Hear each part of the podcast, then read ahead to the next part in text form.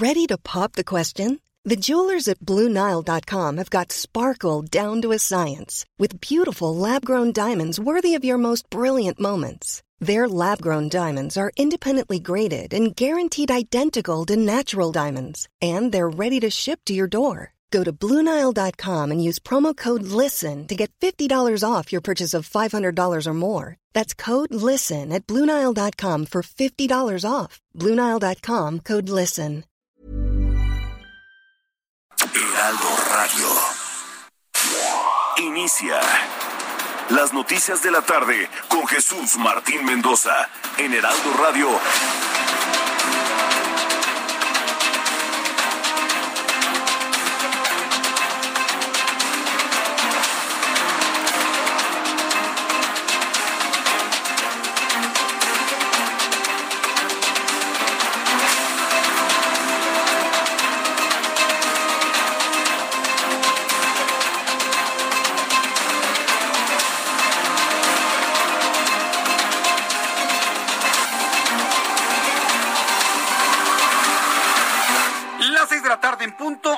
Centro de la República Mexicana. Bienvenidos, muy buenas tardes. Iniciamos el Heraldo Radio correspondiente a este día, lunes 6 de septiembre del año 2021.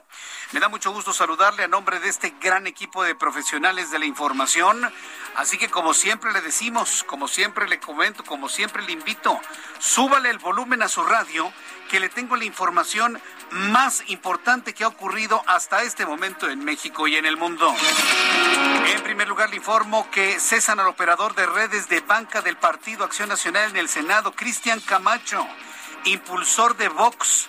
El partido de ultraderecha español fue removido este lunes como operador del área de redes sociales de la bancada del PAN en el Senado. Camacho es señalado como el responsable de haber llevado a la bancada blanquiazul a Santiago Abascal. Yo estaba pensando que esto le iba a recaer completamente a Yulén Rementería.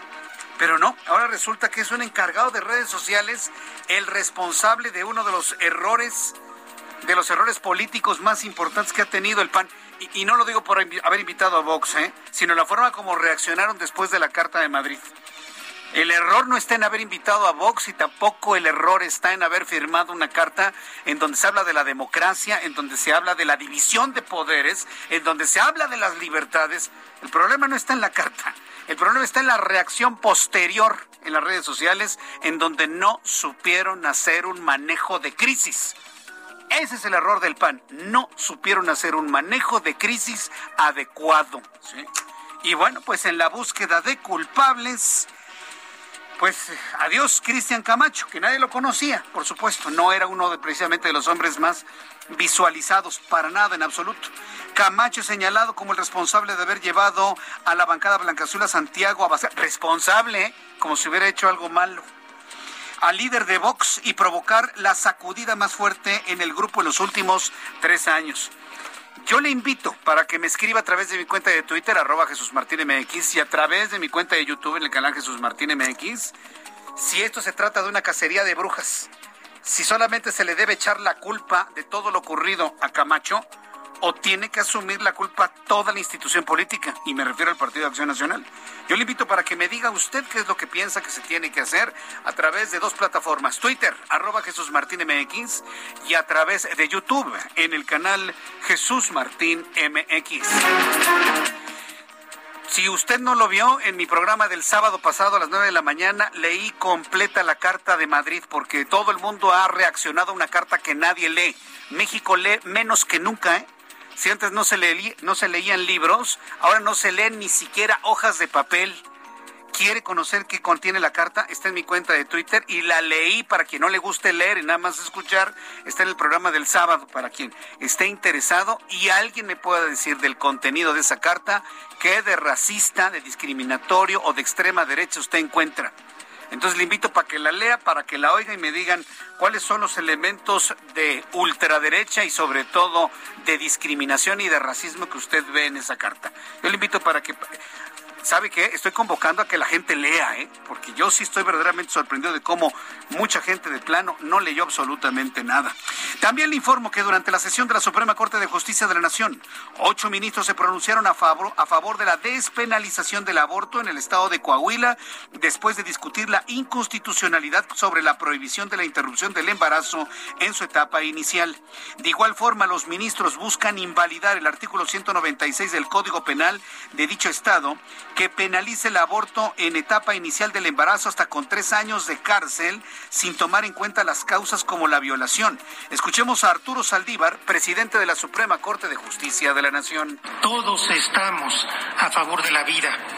Lo único que sucede es que algunos estamos a favor de que la vida de las mujeres sea una vida en la que se respete su dignidad, en la que puedan ejercer con plenitud sus derechos, en las que estén exentas de violencia y en las que puedan autodeterminar su destino. He insistido que la cuestión del aborto debe abordarse desde una perspectiva de derechos, especialmente sensible por las consecuencias dramáticas que genera su penalización en la vida de las mujeres forzadas a un embarazo no deseado. Esto fue lo que dijo Arturo Saldívar estamos a favor de la vida. Ya nada más faltó decir, pero no en la vida del hijo de un violador. Pues sí, que lo diga así de claro. Ahora le voy a decir una cosa, que es muy importante en todo esto y por lo tanto se han levantado voces para poder normar el criterio. Se tiene que hacer una investigación porque el violador también tiene presunción de inocencia, ¿cómo la ve? Y si llega una persona y dice, ese señor me violó, ese señor tiene presunción de inocencia hasta que se haya demostrado lo contrario. Y en el proceso de demostración, en una de esas, y rebasa las 12 semanas de embarazo. Entonces, Dese cuenta Suprema Corte de Justicia lo que están haciendo.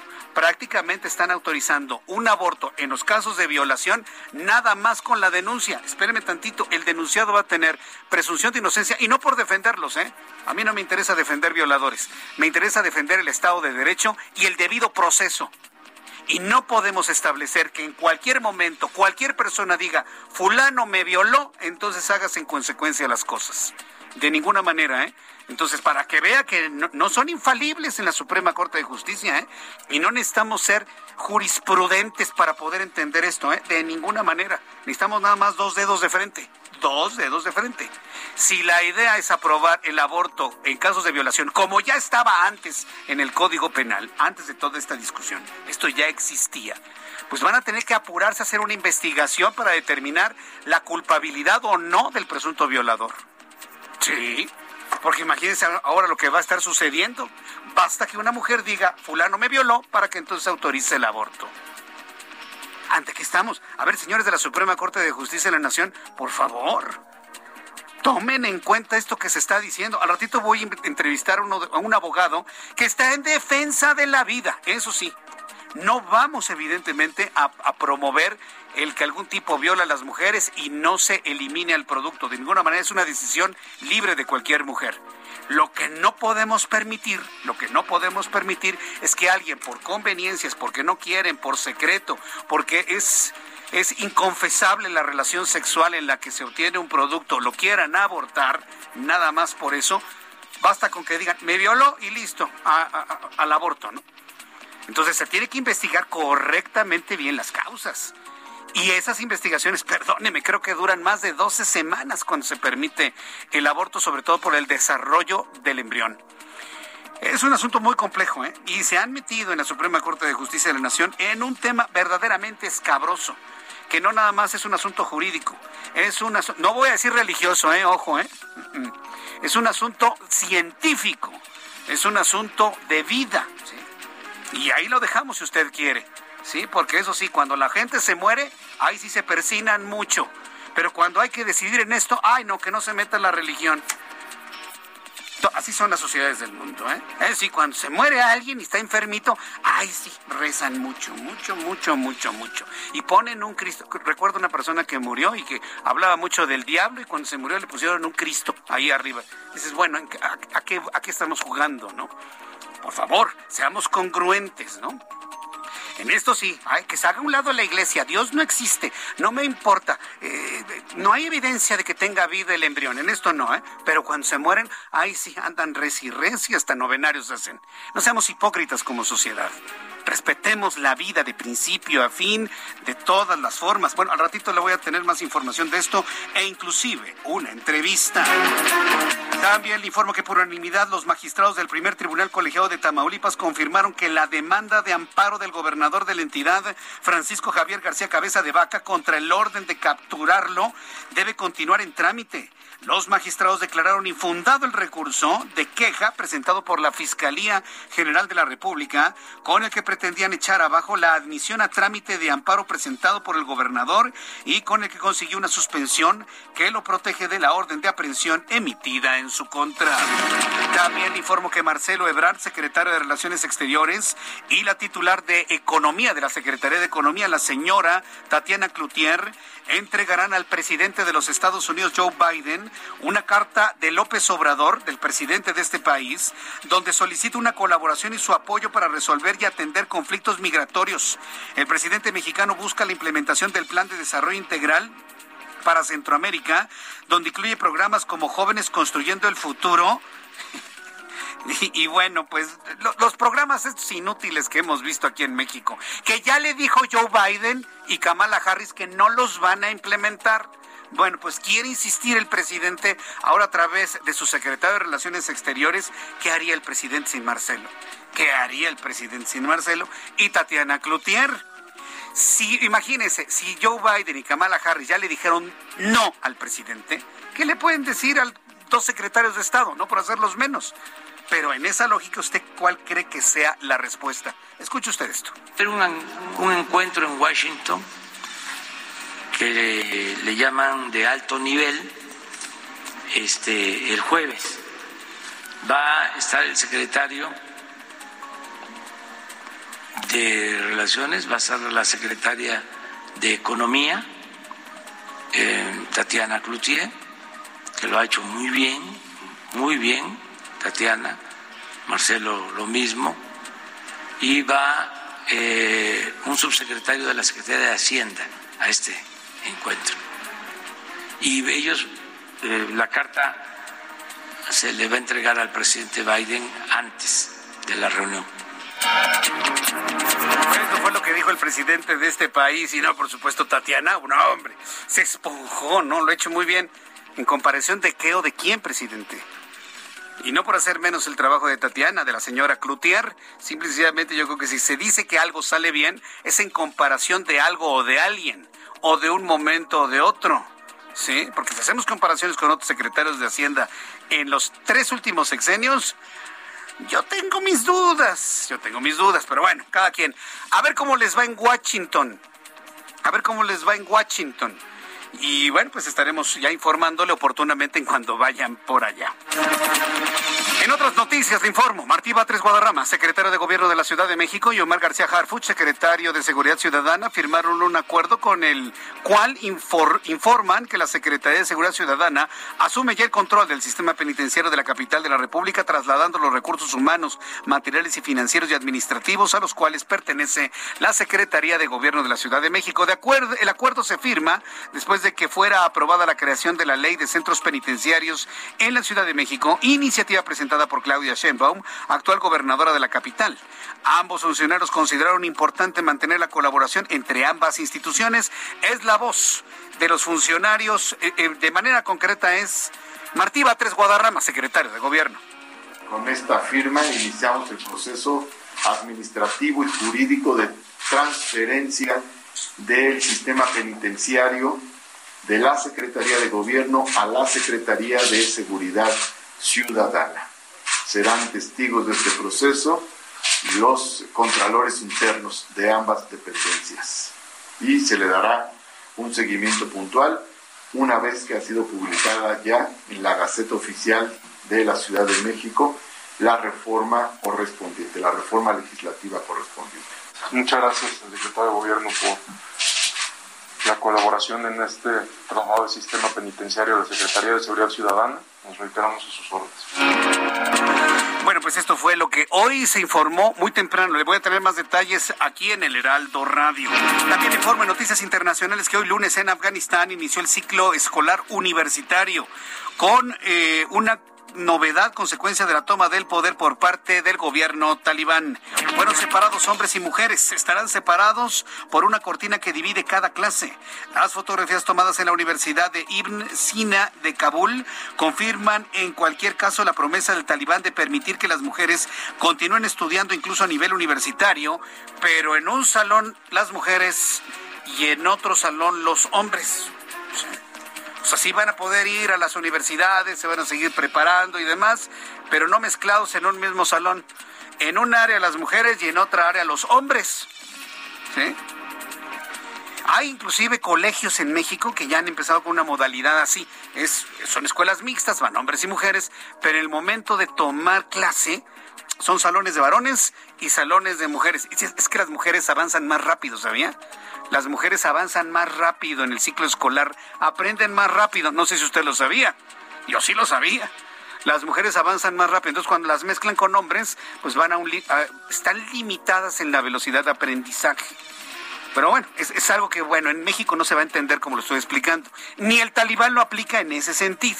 Él lo, lo aplican por la separación misma entre hombres y mujeres. Asunto muy interesante lo que está ocurriendo allá en Afganistán y evidentemente va a ser duramente criticado por el concierto internacional. A través de sus cuentas de redes sociales, Pelé confirmó que el sábado pasado se sometió a una intervención quirúrgica en la que le fue retirado un tumor en el colon. El gran Pelé, nadie lo ha superado, ¿eh? Ni el dios Maradona, ni Messi, ni, ni quien me ponga usted enfrente, ¿no? Entonces, el gran Pelé, a través de sus cuentas de redes, confirmó que el sábado se sometió a una intervención y se reporta completamente estable. Vamos con, eh, nuestra, con nuestros compañeros corresponsales en la República Mexicana. Mayeli Mariscal está en Guadalajara, Jalisco. Adelante, Mayeli, ¿qué información nos actualizas? Muy buenas tardes. Hola, ¿qué tal? Muy buenas tardes. Buenas tardes también a todo el auditorio. Pues las escuelas deben respetar los protocolos establecidos por la Secretaría de Educación en Jalisco y no suspender las clases o cerrar los planteles de forma unilateral en caso de que se presenten casos positivos de COVID. Así lo informó justamente el titular de esta dependencia, Juan Carlos Flores Miramontes, y también el mandatario estatal, Enrique Alfaro Ramírez, ambos funcionarios eh, pues señalaron que no se van a tolerar el hecho de que directivos actúen por su propia cuenta y es que los protocolos señalan que en caso de que se eh, presente algún caso positivo se tiene que llamar a los padres de familia, después se les invita a que reciban atención médica, el director debe resguardar al grupo, dar aviso a las autoridades de salud y si el resultado es positivo, se informará a la comunidad educativa para que se tomen las medidas de prevención y mantener en aislamiento 14 días. Sin embargo, aun y cuando sea el docente quien resulte positivo, no se deben de suspender las clases.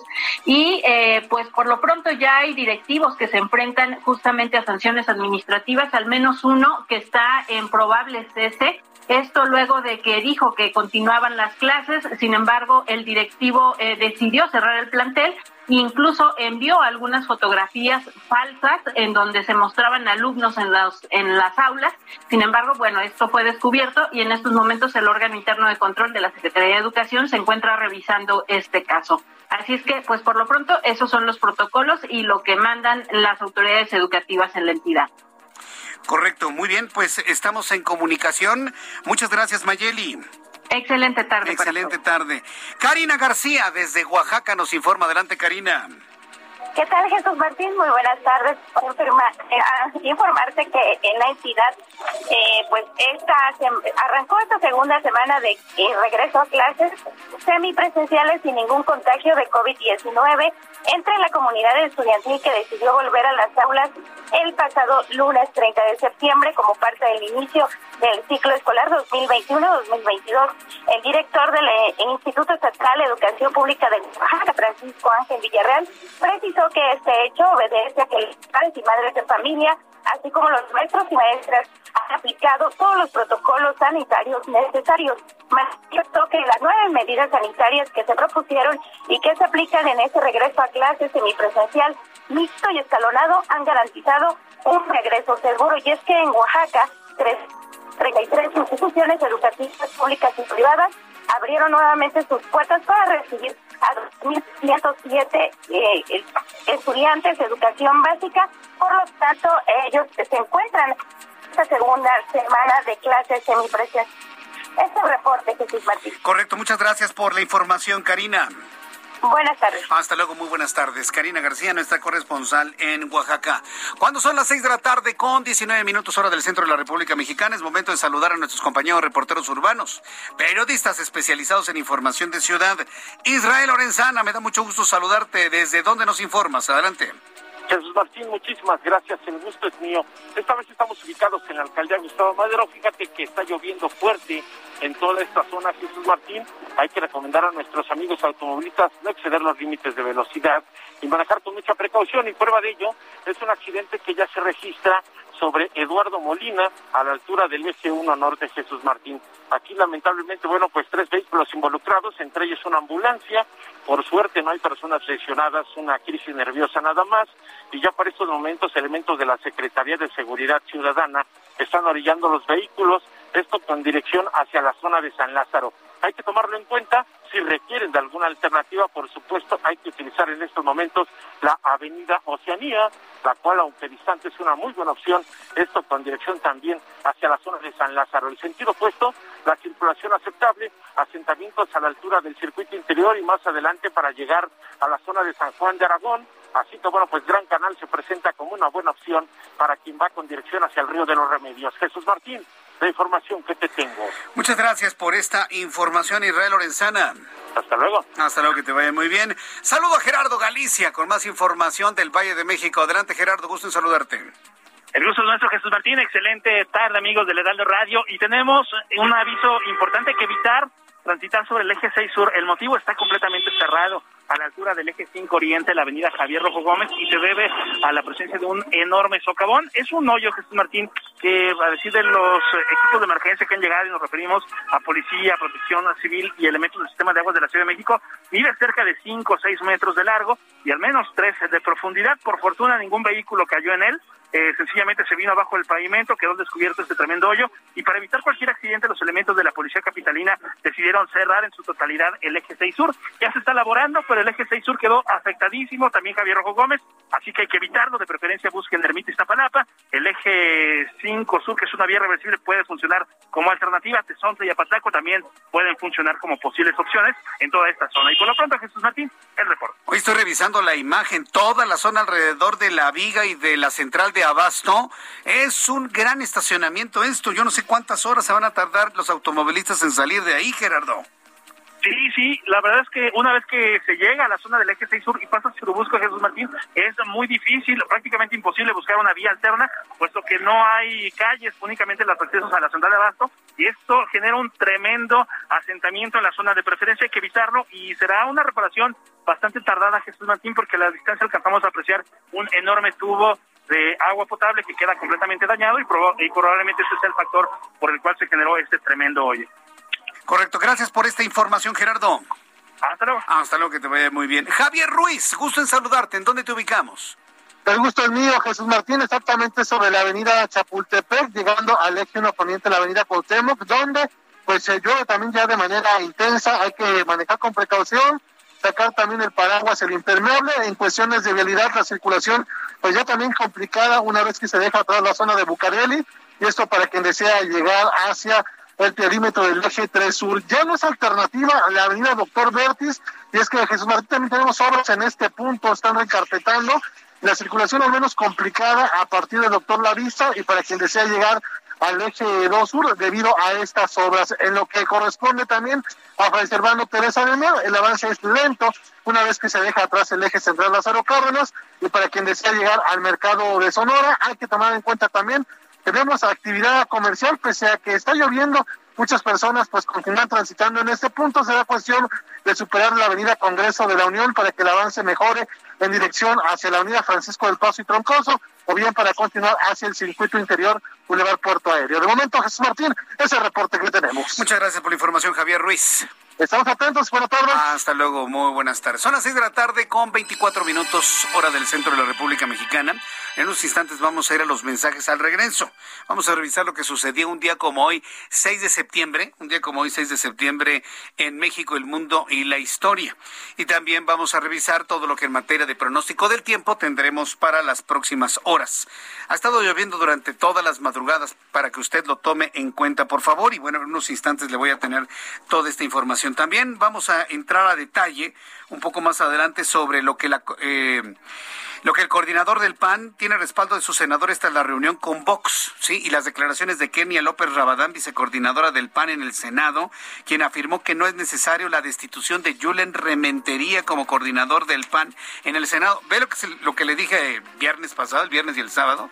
que esto lo iba a pagar con su cargo el propio Julen Rementería, pues no, lo están tratando de salvar, dejarlo en la coordinación y al de redes sociales, ese sí, mire, para afuera y hasta le tronaron los dedos. Regreso con esta información después de los mensajes. Twitter, arroba Jesús Martín MX y canal de YouTube en el canal Jesús Martín MX. Escuchas a Jesús Martín Mendoza con las noticias de la tarde por Heraldo Radio, una estación de Heraldo Media Group. Heraldo Radio, la HCL se comparte, se ve y ahora también se escucha.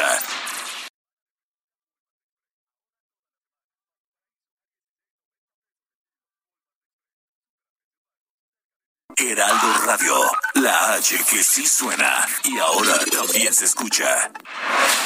Escucha las noticias de la tarde con Jesús Martín Mendoza. Regresamos.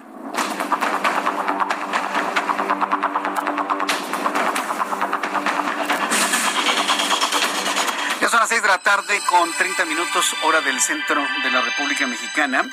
Fíjese, le comentaba al inicio de nuestro programa que el Partido Acción Nacional destituyó a Cristian Camacho, al responsable de las redes sociales del Partido Acción Nacional, por ser el responsable, el culpable, el último al que hay que quemar en leña verde, por haber traído a Santiago Abascal de Vox. Se agarraron al que, pues, al, al, rival más débil, ¿no? Se agarraron al rival más, más débil. ¿Sabe lo que contestó el rival más débil en este momento? Cristian Camacho, el de las redes sociales del Partido Acción Nacional, que encontraron como para echarle la culpa, decir, miren, ya lo quemamos en leña verde, ya no pasó aquí nada. ¿Sabe lo que le acaba de contestar a todos? Dice Cristian Camacho, a través de su cuenta de Twitter, y la puede leer también a través de mi cuenta de Facebook, de, Facebook, de Twitter, arroba Jesús Martín MX. Dice Cristian Camacho, digo, para que se conozca lo que escribió, para que vean que no, no, no va a quedar en el olvido, ¿no? Adivinen quién no va a ir a trabajar mañana. El facho de Cristian Camacho. Ah, caray, soy yo. Él mismo escribe eso, ¿no? Y remata su, su mensaje vía Twitter. La vida, la libertad, la familia, la patria, la propiedad privada, la democracia se defienden al precio que sea. Uno nunca debe arrepentirse de hacer lo correcto. Exactamente. Y eso es lo que decimos desde el viernes. La ideología y las convicciones se defienden hasta donde tope. La ideología, las convicciones, la formación se defienden hasta donde tope. Y esto que escribe Cristian Camacho, la vida, la libertad, la familia, la patria, la propiedad privada, la democracia. Yo le añadiría, porque le faltó, la división de poderes. Hoy tenemos un presidente que no respeta al legislativo ni al judicial. Él quiere ser el presidente de los tres poderes de la Unión. La división de poderes, yo le incluiría aquí, ¿sabe por qué? Porque de eso se trataba la carta. Porque hoy opinan muchos, y sobre todo los de Morena, sin haber leído la carta. No tienen idea de lo que se escribe ahí. Y a mí la verdad me alarma, porque este país lee menos que nunca. Nada más leen eh, Facebookazos, tuitazos, Instagramazos y WhatsAppazos, nada más. Pero no leen la carta. Lean la carta, señores. ¿O será que porque el contenido no les conviene, es por eso que hay que promover la idea de que el PAN se quería liar con ultraderechistas? No la, mire, Morena sí la leyó y saben perfectamente bien el contenido. Léala usted. Léala. Está en mi cuenta de Twitter. Ahí búsquela. Ahí se encuentra. Arroba Jesús Martín MX. y por eso escribe lo que escribe Cristian Camacho. Al ratito voy más con esta información. ¿Qué sucedió un día como hoy, 6 de septiembre, en México, el mundo y la historia? Abra Marriola. Amigos, esto es un día como hoy en la historia. Lunes, 6 de septiembre, 1522. Llega a Sanlúcar de Barrameda el vasco Juan Sebastián Elcano con una sola nave y 18 hombres después de dar la primera vuelta al mundo. 1815, en Jamaica, el militar venezolano Simón Bolívar redacta la Carta de Jamaica. 1919, en Austria, la Asamblea Nacional autoriza la firma del Tratado de Versalles.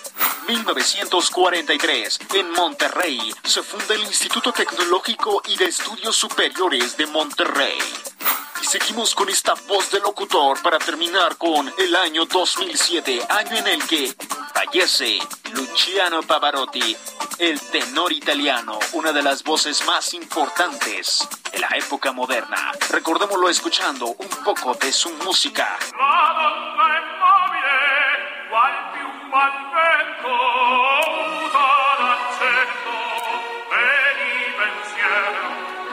Amigos, esto fue un día como hoy. Sí, como hoy en la historia. Muchas gracias.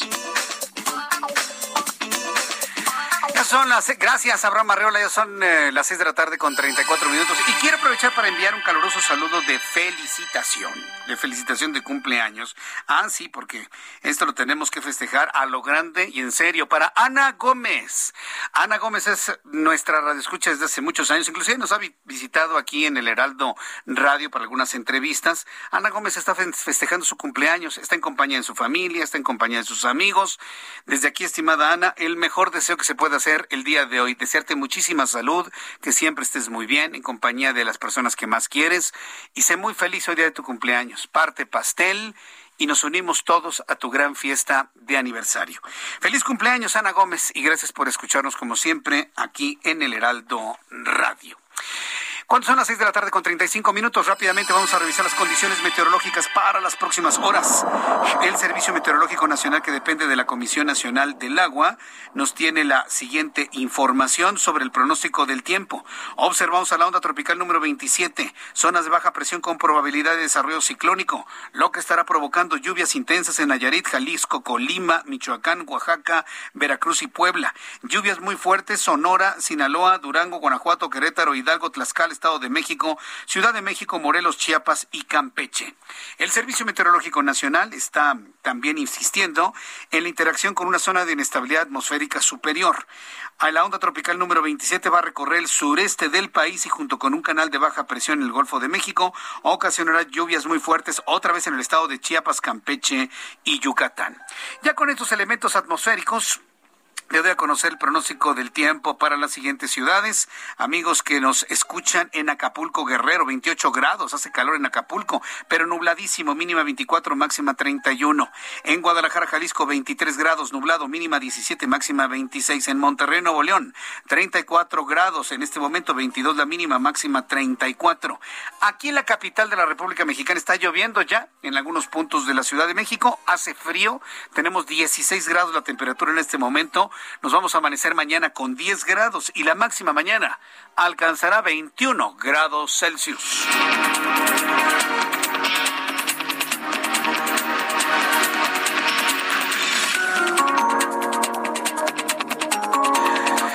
De la tarde con 37 minutos, las 6 de la tarde con 37 minutos hora del centro de la República Mexicana. Gracias Ana Gu, gracias por saludarnos a través de YouTube en el canal Jesús Martín MX. Tengo un chat en vivo, el cual estoy leyendo en este momento.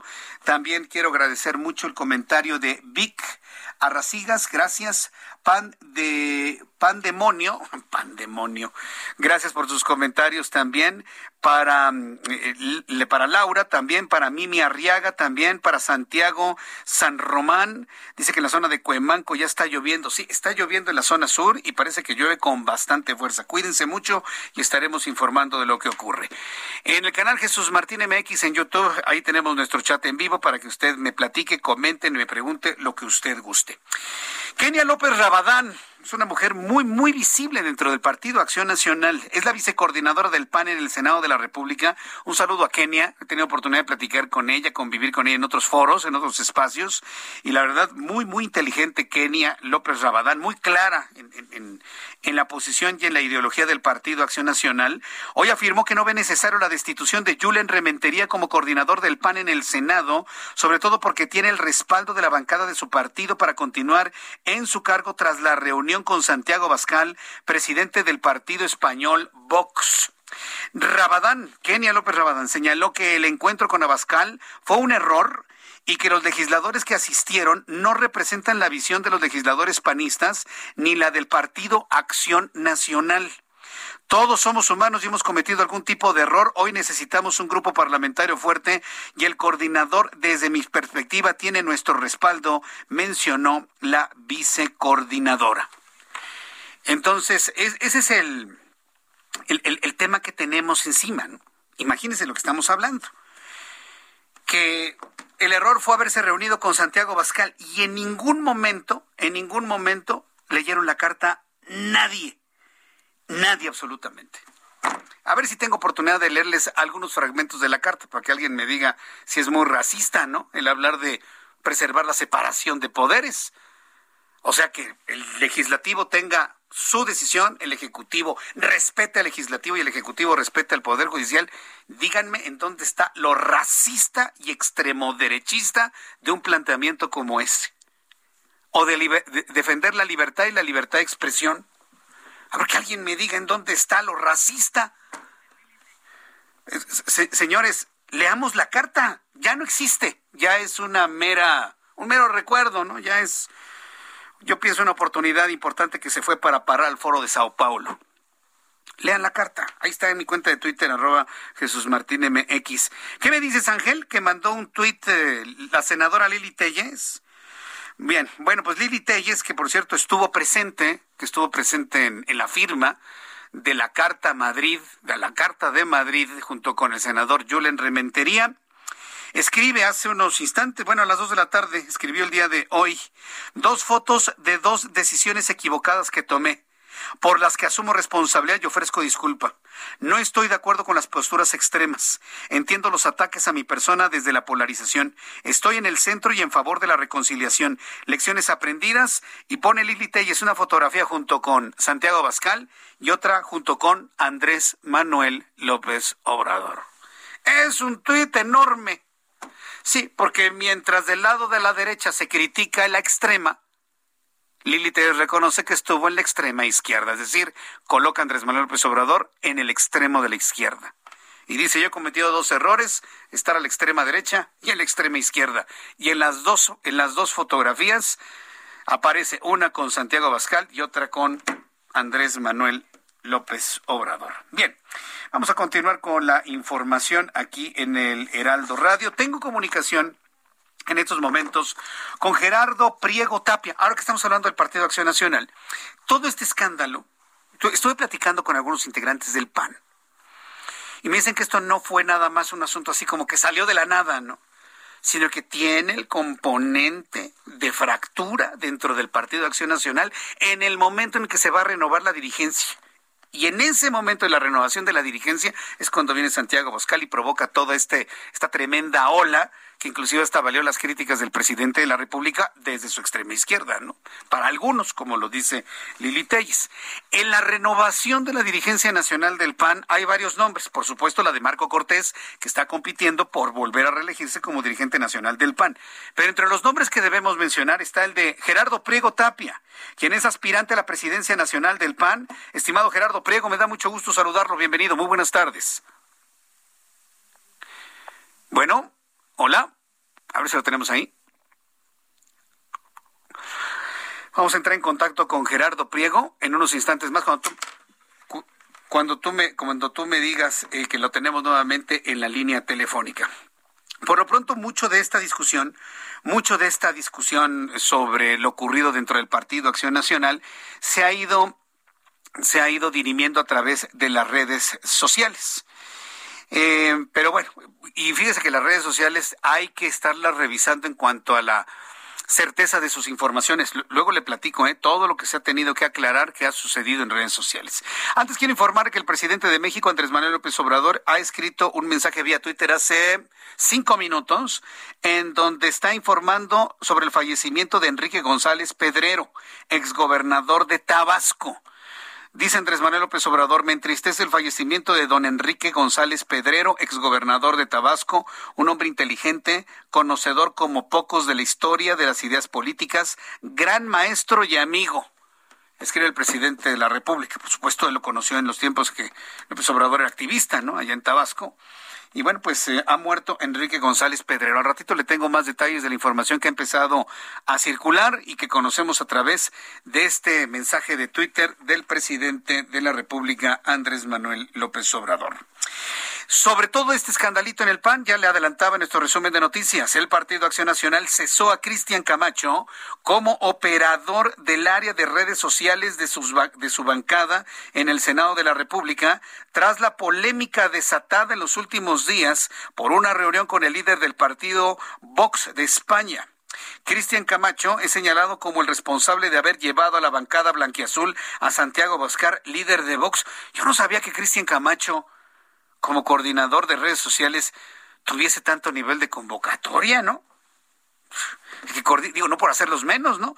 Pero si está nada más en la cuestión de las redes sociales y mandando mensajes de Twitter, que tenga la posibilidad de decir, oigan, este, viene el presidente de un partido, conozco al presidente de Vox, lo traemos, sí, lo traemos, y lo, y lo sienta con el coordinador de los senadores del PAN y, a ver, a ver, a ver, a ver, a ver, a ver. ¿Quién era entonces Cristian Camacho?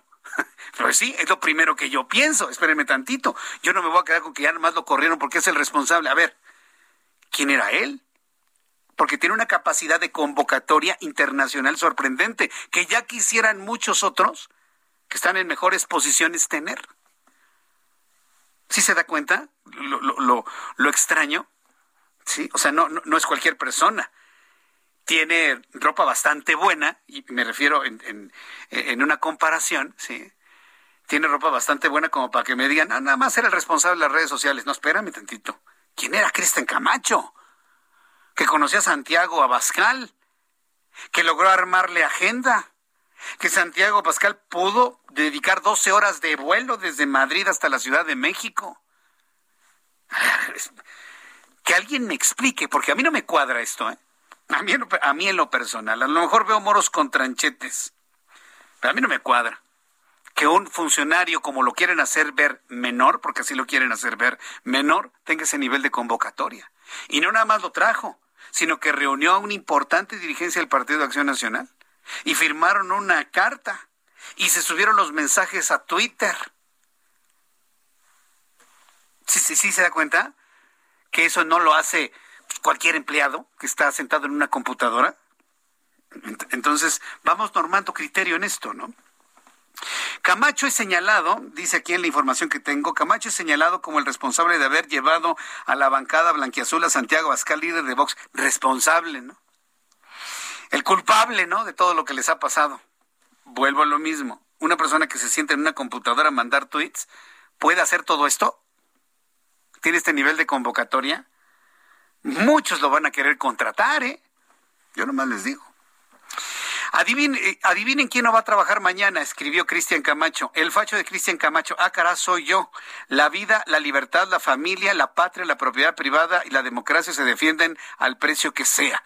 Uno nunca debe arrepentirse de hacer lo correcto, señaló Cristian Camacho en su cuenta de Twitter. Esto último que escribe yo creo que es una gran lección, inclusive para las nuevas generaciones. Si tú estás convencido que estás haciendo lo correcto, nunca te arrepientas de hacer lo correcto. No hablo de esto en específico, sino de cualquier cosa en la vida. Porque, y este mensaje, y este mensaje va para los más chavos, porque muchas veces en este mundo te van a criticar, te van a cuestionar, te van a condenar por hacer lo correcto. Ah, sí, es condición humana. Es condición humana. Hay muchos seres humanos en la vida que han hecho lo correcto y los han matado. Claro. Pregúntele a Gandhi. Entonces, yo creo que nunca debemos arrepentirnos de hacer lo correcto. Nunca. Nunca. Y todos tenemos una conciencia para saber cuándo se hace lo correcto y cuándo se hace lo incorrecto.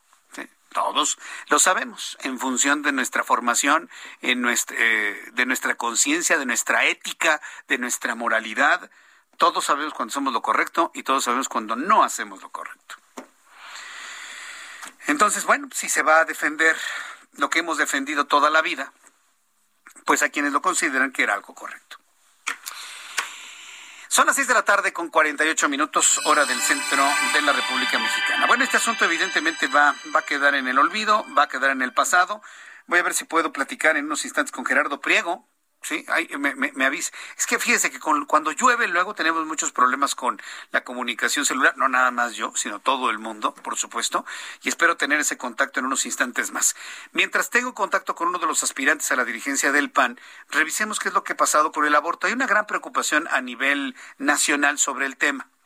Yo creo que los derechos de las mujeres no están en entredicho bajo ninguna circunstancia. Yo creo que México tiene que avanzar en un, en un estadio de preservar los derechos y defender la decisión de cada quien, de hombres y mujeres por igual en cualquier momento.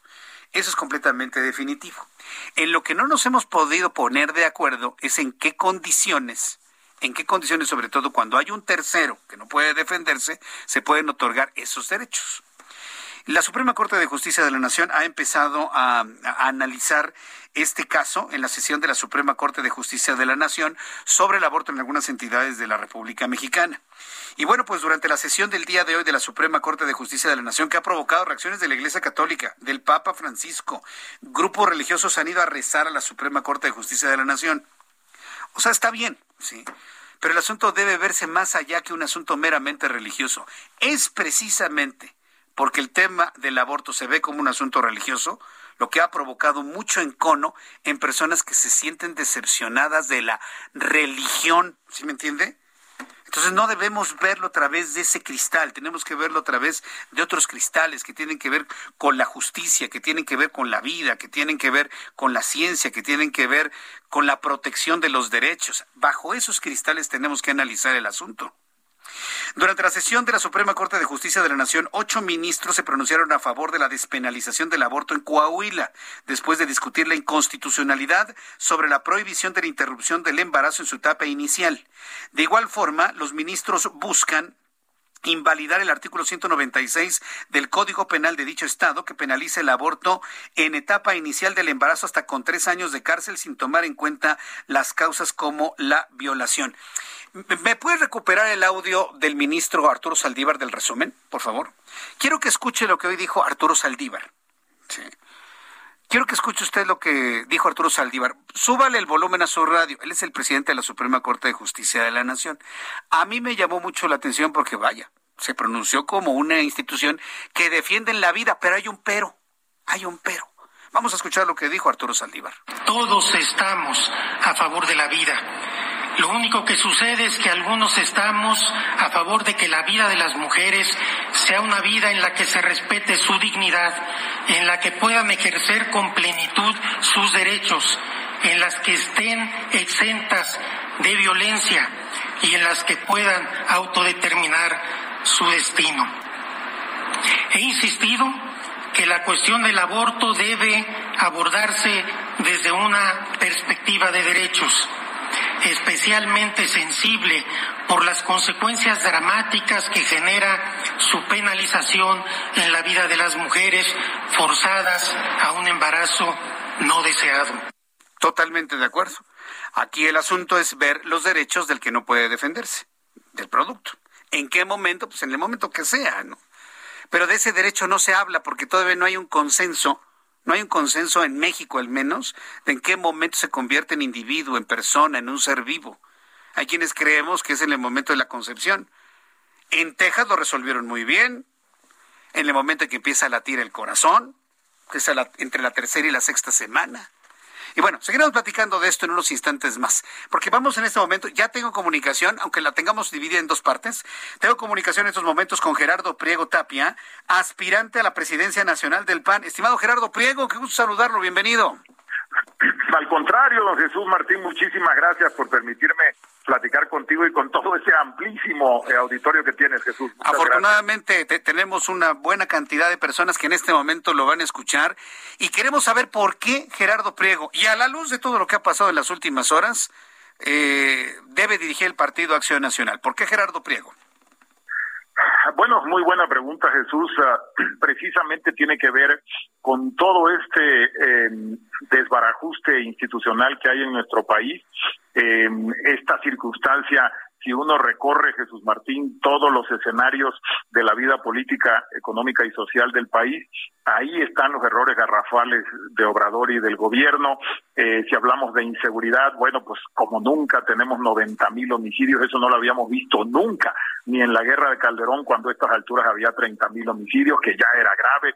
Pues imagínate hoy 90 mil. Hay quien calcula ya que va a terminar en 500 mil homicidios Jesús Martín este sexenio. Eso es una locura. Obrador no tiene la menor idea de dónde está llevando este país en términos de eh, inseguridad. Y peor todavía, presume esa depravada relación que tiene con la delincuencia organizada.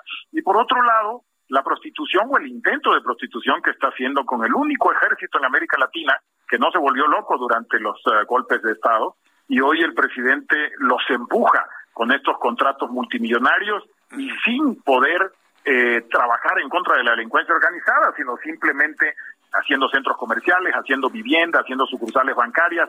Por mencionarte, Jesús, uno de los escenarios más graves que a nosotros nos preocupan, a mí en lo particular muchísimo, de esta distorsión en el tema de seguridad pública, pero si nos vamos al COVID, pues también está todo lo que dijo la Organización Mundial de la Salud, con miles y miles de personas que no debieron haber muerto, 190 mil para ser exactos.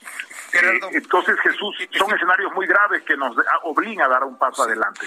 Tengo que ir a los anuncios, después de los mensajes continuamos con esta charla. Estoy conversando con Gerardo Priego Tapia, aspirante a la dirigencia del PAN. Escuchas a Jesús Martín Mendoza con las noticias de la tarde por Heraldo Radio, una estación de Heraldo Media Group. Heraldo Radio.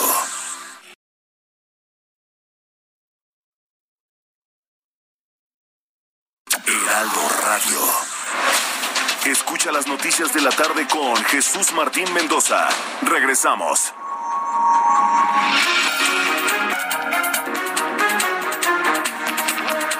Ya son las 7 en punto, las 7 en punto hora del centro de la República Mexicana. Súbale el volumen a su radio, sobre todo a nuestros amigos que nos están escuchando en otras partes de la República Mexicana, porque sigo esta conversación con Gerardo Priego Tapia, aspirante a la presidencia nacional del PAN. Le preguntaba el por qué él debe ser el dirigente nacional del PAN y nos explica que porque va a establecer todas las estrategias necesarias para ponerle un dique al actual presidente de la República. Digo, a manera de resumen, debo entenderlo de esa manera. No podemos permitir más la el, desmembramiento, ¿no? el desmantelamiento de nuestro país o de nuestra institucionalidad, Gerardo Priego. Eh, sí, sí, Jesús Martín, efectivamente, primero contener pues a esta horda en el gobierno y segundo, paralelamente proponerle a la sociedad mexicana qué es lo que nosotros queremos hacer además de consolidar la, la, pues, la débil, la joven, atacada democracia que hoy tenemos. Eh, esa es la primera parte, Jesús, porque es lo que nos permite vivir eh, en democracia, poder hablar, poder escuchar la libertad de expresión, poder cada quien caminar por donde quiera. Y eso es lo que está atacando el presidente hoy. Una vez institucionalizado eso, necesitamos eh, ofrecerle la propuesta con la experiencia que tenemos a la sociedad mexicana, pues para transformar los grandes pendientes que hoy tiene el país, como por ejemplo el tema de la pobreza, que ya comprobamos además, con los dos primeros años medidos por Coneval, que es una farsa lo que está haciendo el presidente con esos pseudo programas sociales, que lo único que están haciendo es anclando en una clientela electoral a millones de personas en pobreza, reitero, ya lo vimos, creció 25% la pobreza extrema y la pobreza en general ya son 67 millones en la pobreza de ingresos en este país. Es una locura lo que ha hecho solo en dos años en el incremento de primero los pobres, como él decía, son a los que primero hay que fregar y se lo fregó y eso es lo que hay que también reivindicar Jesús, es lo que no podemos seguir permitiendo, pero reitero, hay que hacer una propuesta para hacer opción también frente a la sociedad. Ahora, las propuestas surgen desde una institución política, y, y, hablo de todas las instituciones políticas, sea el PAN o el PRI o el PRD o Morena, no sé las otras, pero por ejemplo en el caso del PAN, ¿cómo se va a definir la, ideología y la posición del Partido Acción Nacional. Porque existimos mexicanos que siempre hemos visto al PAN como un partido pues de centro derecha, eh, promueve la vida, los valores de la familia, los valores incluso religiosos. Eh, es, un partido que promueve eh, el fortalecimiento de la familia, de la buena educación, de que los padres eh, tengan la visión de la educación de sus hijos, promueve los valores del trabajo, del progreso. Yo siempre lo he entendido así. Pero ahora con todo este escándalo que ocurrió con con Santiago Bascal y la Carta de Madrid, que por cierto la carta en su contenido es muy atendible, habla hasta de la división de poderes, pues como que, como que no está muy, muy definida la ideología, si son de derecha, ahora si son de centro. Hubo personas que, ahora que entrevisté a Gustavo Madero, me, dijo, que somos de centro, Jesús Martín. Y varias personas me dijeron que tan, tan el centro como el PRI, ah, pues con razón, ¿no? Entonces, como que siento que tiene que haber una definición en la ideología del Partido de Acción Nacional, en su ubicación en la geografía política, en ir a la ciudadanía y decirle, señores, esto es el PAN, porque de otra manera como que no va a quedar claro luego del, del sismo de la semana pasada, el sismo político de la semana pasada. Sí, totalmente, Jesús Martín. Yo fui de los que salió a, eh, mostrar las diferencias que tenemos claramente con un partido como ese en España. Eh, y mencioné eh, por todos lados el tema de la migración, el tema de la militarización que promueve Vox, eh, que curiosamente, déjame decirte, este tema de la migración, que ellos son muy rudos, muy duros para el tema de la migración en ese partido, es exactamente lo que Morena está haciendo apaleando a haitianos y centroamericanos. Claro, por supuesto, ¿eh? totalmente de acuerdo. Se ponen los de Morena a decir que hay que la ultraderecha española, nada más hay que ver lo que está haciendo el gobierno de Morena en la frontera sur. Ah, claro, lo que Vox aspira a ser, lo que Vox aspira a hacer algún día como ese partido que están criticando es lo que Morena y Obrador están haciendo estrellando las cabezas de los haitianos este, contra el pavimento en el sur del país. Pero la otra es, por ejemplo, mientras Vox aspira algún día a poner militares en la toma de decisiones de algunas cosas de España, Obrador lo está haciendo ahorita también. Lo que Vox sueña ya lo está haciendo Obrador con la militarización. Y tres, lo que Vox sueña con, sueña, perdón, con quitar las autonomías en España, Obrador lo está haciendo, está construyendo un caudillaje centralista en donde pone a sus siervos de la nación y a sus superdelegados regionales y quiebra el federalismo y ataca el municipalismo. Entonces, lo que Vox, ese partido que ellos cuestionan, y nosotros también, pero que ellos cuestionan, eh, eh, sueñan, ya lo está haciendo Obrador aquí. O sea, los extremistas aquí son los de Morena, precisamente. Entonces, eh, me parece que ha sido toda una contradicción. Yo creo que sí fue un error cómo se presentó la reunión. La reunión debe haber sido abierta, plural, con argumentos en discusión y en contra de lo que no nos gusta de que promueve ese partido. Y ahí fue el error. Se presentó de una manera que me parece eh, muy poco agraciada, pero eh, conozco además a la mayoría de los panistas que estaban ahí y la verdad, Jesús Martín, no hay ningún extremo en eso. Hay gente que ha trabajado, ya están las trayectorias. Por ejemplo, el coordinador de los senadores, eh, Jesús Martín, Julen Rementería, pues es veracruzano, es abierto, o sea, no hay ningún extremo, pues entonces, pero sí fue un error como se presentó y eso nos ocasionó en el peor de los momentos, pues mucho mucho cuestionamiento. Pero yo creo, Jesús, yendo a tu pregunta, el, el, centro de la pregunta, yo creo que el PAN tiene que respetar su filosofía, sus principios, lo que se hizo en 1939. Recordemos que así como muchas instituciones en el mundo, en 1939, en los 30, muchos tomaron la, filosofía de la doctrina social cristiana para instituirse, instituciones de todo tipo,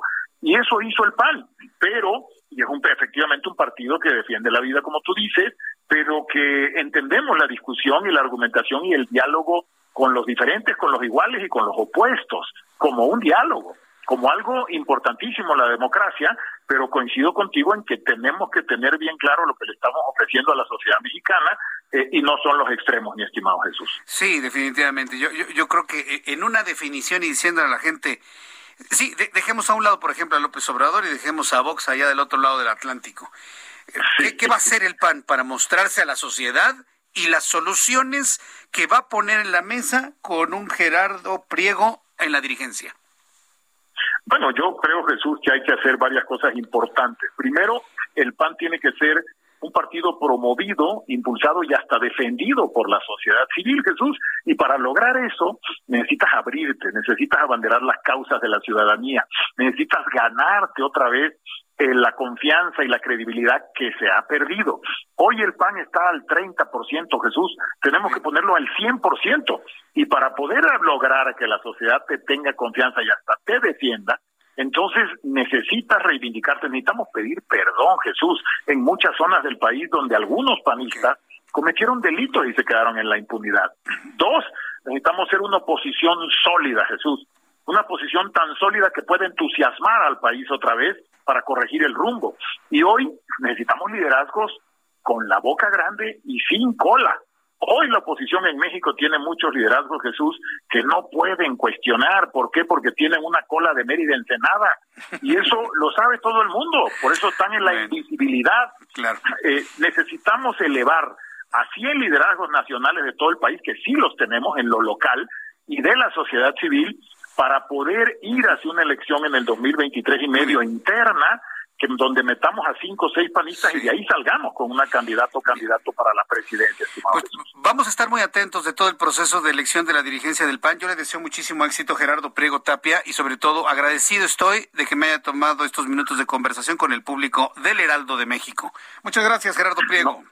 Al contrario, Jesús, un abrazote para todas y todos tus seguidores y al Heraldo y a ti en lo particular. Muchísimas gracias, Jesús. Muchas gracias, fuerte abrazo. Hasta la próxima. Son las siete con nueve, siete con nueve. Resumen de noticias. En este resumen de noticias en el Heraldo Radio le informo que la aerolínea de bajo costo Viva Aerobús dijo no tener publicidad engañosa como se dijo hoy por la mañana y argumentó que el cobro del TUA no es un impuesto sino una tarifa que deben pagar los pasajeros por el uso de las instalaciones aeroportuarias. Esta mañana el titular de la Profeco Ricardo Sheffield dijo que la aerolínea difundió publicidad engañosa al señalar que se puede volar a cualquier destino por 39 pesos, pues no cuesta, eso no cuesta ni el suburbano. En un comunicado oficial, la UNAM informó que gracias al cambio de color amarillo en el semáforo epidemiológico, se podrá convocar a los alumnos en las asignaturas donde se lleven a cabo prácticas, actividades clínicas, experimentales o artísticas, siempre y cuando se considere pertinente. Asimismo, la UNAM informó que los alumnos de primer ingreso podrán ser solicitados de forma presencial para el conocimiento y ubicación de las instalaciones universitarias. Martí Batres, secretario de Gobierno de la Ciudad de México, anunció que este año sí se llevará a cabo la tradicional ceremonia del grito de independencia en el Zócalo, aunque el gobierno federal será el encargado de dar más detalles al respecto. Al tener la responsabilidad del Zócalo, el gobierno de la ciudad va a ayudar en muchos sentidos, como es la seguridad, dijo el secretario de gobierno. Estudiantes del TEC de Monterrey crearon el grupo que llamaron Vitae, que tiene entre sus objetivos promover la vida desde la fecundación hasta la muerte y con ello rechazar el aborto. A su vez, sus integrantes buscan generar un espacio para hablar de la dignidad. Los miembros de este nuevo grupo que nace en Monterrey se llama Vitae tomaron protesta de sus respectivas funciones el pasado viernes 3 de septiembre y aseguraron que su postura está sustentada en principios de la Organización de las Naciones Unidas. El Instituto de Salud Pública de Chile aprobó este lunes el empleo de la vacuna anticovid China Sinovac para niños entre 6 y 12 años, mientras el 86% de la población objetivo ya completó su inmunización. Hasta ahora estaba aprobada eh, por la vacunación para mayores o esta vacunación para mayores de 12 años. Son las noticias en resumen, le invito para que siga con nosotros. Le saluda Jesús Martín Mendoza. Son las 7 con 11, las 7 con 11 hora del centro de la República Mexicana. Información con nuestros compañeros reporteros. Israel Lorenzana, ¿en dónde te ubicas? Jesús Martín, muchísimas gracias. Vaya forma de llover esta tarde noche en la zona de Catepeque, en el Estado de México. Ya tenemos pues prácticamente colapsada la vía Morelos a partir de la zona de Santa Clara en Jalostoc y con dirección hacia la zona de Tulpetlac. También en la zona centro, San Cristóbal de Catepec, está prácticamente bajo el lago a Jesús Martín, exactamente en la avenida de los Insurgentes, en la avenida Morelos, esto con dirección hacia la vía José López Portillo y también por supuesto en la calle de Agricultura exactamente donde se ubica el Palacio Municipal de Catepec, pues hemos observado a los bomberos que están trabajando para intentar desasolvar las coladeras. Ha llovido muy fuerte, está colapsada parte de la vía Morelos, se decía, también la avenida Adolfo López Mateos, por supuesto la avenida de los Insurgentes, así que la única alternativa es utilizar la autopista con dirección hacia la zona centro de este municipio, la avenida central, también con algunos contratiempos, pero puede ser una buena opción para nuestros amigos que vienen a través del circuito interior y se incorporan incorporan a la avenida 608 y siguen su marcha con dirección hacia Ciudad Azteca. Por supuesto, hay que manejar con mucho cuidado. Continúa todavía una llovizna fuerte en toda esta zona. Me refiero a la alcaldía Gustavo Madero y al perímetro del Estado de México, en concreto el municipio de Catepec. Jesús Martín, la información que te tengo. Muchas gracias por esta información, Israel. Hasta luego. Hasta luego. Gerardo Galicia, gusto en saludarte. Muy buenas tardes. El gusto es nuestro, Jesús Martín. Excelente tarde. Y luego de una inspección que realizara la Brigada de Detección y Reparación de Fugas de Agua que pertenece al Sistema de Aguas de la Ciudad de México, se determinó abrir la circulación por lo menos de dos carriles del eje 6 sur. Ya hablábamos en la intervención anterior de un enorme socavón que se registró sobre el eje 6, llegando a Javier Rojo Gómez. Un enorme hoyo que mide cerca de 5, tal vez 6 metros de largo y 3 de profundidad. Ha llegado ya maquinaria pesada, se está eh, descubriendo todo este enorme hoyo para poder reparar una fuga de agua potable que es lo que generó esta tremenda oquedad. Así que si van a utilizar el eje 6 sur, por lo menos ya quedan abiertos dos carriles hacia la zona del periférico, pero sigue muy afectada la circulación. De preferencia busquen la calzada Ermita de Sontle y aunque distante el eje 4 sur van a ser buenas opciones. Javier Rojo Gómez también se ha afectado y hay que tener precaución porque ya llueve en toda esta zona. Y por lo pronto, Jesús Martín, el reporte. Muchas gracias por la información, Gerardo Galicia. Hasta luego. Hasta luego, que te vaya muy bien. Son las siete con trece, las siete con trece hora del centro de la República Mexicana. En la línea telefónica, Emanuel Torres, presidente del Frente Nacional por la Familia, maestro en Derecho Corporativo y licenciado en Derecho por la Universidad del Valle de Atemajac, esto allá en Jalisco. Emanuel Torres, me da mucho gusto saludarlo. Bienvenido. ¿Cómo le va? ¿Qué tal, Jesús Martín? Muy buenas tardes. Eh, gracias por el espacio y un saludo a todo tu auditorio. Eh, eh, estoy entendiendo que ustedes están haciendo una petición hacia diputados del Movimiento Ciudadano en Jalisco. ¿De qué se trata esto? Coméntenos, por favor. Es correcto. Mira, en días pasados, para ser exacto, el día primero de septiembre, justo cuando inicia la legislatura federal, varias organizaciones de Jalisco tuvimos la iniciativa de sacar un desplegado pidiendo a los diputados eh, y diputadas federales de Movimiento Ciudadano que eh, garantizaran el derecho a la vida desde la concepción y hasta la muerte natural, fortalecer la familia y evitar toda aquella acción que favorezca la ideología de género. Ahora bien, lo que se busca es preservar eh, la vida desde la concepción. A ver, ¿cómo se va a definir el tema de la concepción? Existimos muchos periodistas que estamos en favor de la vida, pero yo lo que he visto es que ha sido un verdadero drama el saber en qué, definir en qué momento inicia la vida. Unos hablan de la concepción, otros hablan que cuando empieza a latir el corazón, otros que no tenemos alma hasta los cinco años y cosas por el estilo, ¿no? Entonces, yo creo que primero hay que definir esto de manera científica para poder ir entonces al ámbito de la justicia y lo legal para poderlo establecer con toda claridad, porque en este momento estamos dando palos de ciego, hay que ver todo lo que está pasando en la Suprema Corte de Justicia de la Nación. ¿Cómo lo ve usted, Manuel Torres? Es correcto, Jesús. Mira, es lamentable que las decisiones de los señores ministros y de muchos legisladores estén basadas más en ideología que en evidencia científica o en biología.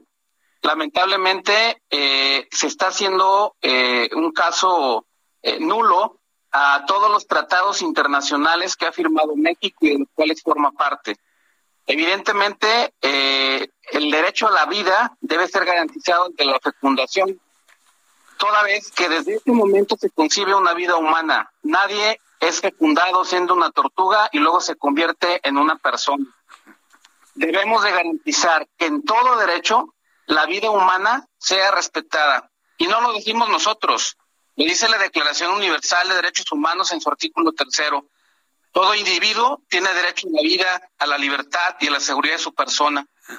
El Pacto Internacional de Derechos Civiles y Políticos, el derecho a la vida es inherente a la persona humana. Este derecho estará protegido por la ley y nadie podrá ser privado de la vida. Y por último, si me permites, en el Pacto de San José, el derecho a la vida, en el artículo cuarto, toda persona tiene derecho a que se respete su vida. Este derecho estará protegido por la ley en general a partir del momento de... A ver, desde su punto de vista, Manuel, porque esto es muy interesante, porque esa parte, una de las discusiones que se tuvo hoy en la Suprema Corte de Justicia de la Nación, de la cual inclusive hizo uso la palabra el ministro Arturo Saldívar. ¿Qué pasa con esa vida? Que yo creo que entre usted y yo no tenemos la menor duda de que la vida de un ser humano inicia en el momento de la concepción. ¿Qué pasa cuando esa vida es producto de un acto de violencia contra una mujer? ¿Qué pasa cuando esa, esa vida es producto de una violación a una mujer? Y esa mujer, por evidente razón, no quiere mantener esa vida dentro de su cuerpo. ¿Ahí qué hacemos? Mira, Jesús, el Estado está llamado a preservar la vida tanto de la mujer como del menor.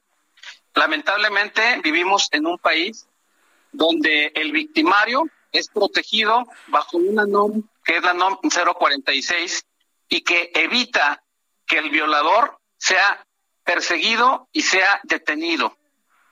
De tal forma que en Jalisco, por ponerte un ejemplo, todos los días, todos los días, al menos una mujer violada denuncia esa violación. Eso sin contar la, las mujeres que deciden no hacerlo.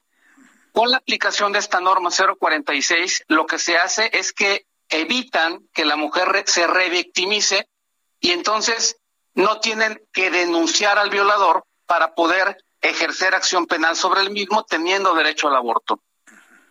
En ese sentido, y retomo el, tema que tú me preguntas, necesitamos políticas públicas que generen condiciones favorables para la mujer vulnerable en condición de embarazo. Hoy la alternativa que se les ofrece es únicamente el aborto como solución y no una alternativa para que tengan a su hijo con una vida digna. Es decir, eh, que lleven a cabo el, proceso de gestación y luego entreguen en adopción a, ese niño o a esa niña. En adopción, o lo pueden, o, si lo desean, lo pueden tener. Yo te aseguro que muchas de las mujeres, si les das una alternativa de vida, la toman. Se ven presionadas por la falta de trabajo, porque son eh, de alguna manera este, olvidadas en su familia o no son respaldadas o, o, o el novio, el esposo, simplemente quien haya concebido, no se hace cargo del menor. Necesitamos proteger a nuestras mujeres y necesitamos proteger a sí. Eh, finalmente, quiero preguntarle, ¿por qué este pronunciamiento y todo lo que hemos platicado se hace hacia diputados del movimiento ciudadano? ¿Consideran que en un futuro pueda se pueda ya despenalizar el aborto, sí, abiertamente, completamente? Evidentemente, eh, la, decisión que hoy toma la Suprema Corte de Justicia y que aparentemente tiene una mayoría para alcanzar los ocho ministros y el día de mañana termina en una votación, pone hoy más que nunca en riesgo el derecho a la vida eh, y además con una intromisión por parte de la Suprema Corte de Justicia violentando la soberanía de los estados, que en 23 constituciones locales establece este derecho como preferente. Lo que nosotros decidimos en este desplegado y en particular a los diputados de Movimiento Ciudadano es porque Movimiento Ciudadano es primera fuerza aquí en Jalisco. Tal vez a nivel nacional solamente tenga dos estados eh, eh, donde gobierne o donde gobernará Movimiento Ciudadano, pero prácticamente en Jalisco tiene la mayoría de diputados locales y de las principales ciudades. De esos eh, 20 legisladores que tenemos en Jalisco, siete son de Movimiento Ciudadano y de esos cuatro, de esos siete, perdón, cuatro firmaron compromisos con organizaciones pro vida para defender la agenda vida, familia y libertades. Y le queremos decir a los, legisladores que de MC que firmaron estos compromisos dos cosas, que cumplan y lo que Jalisco está dispuesto a apoyarlos para garantizar que este derecho sea respetado.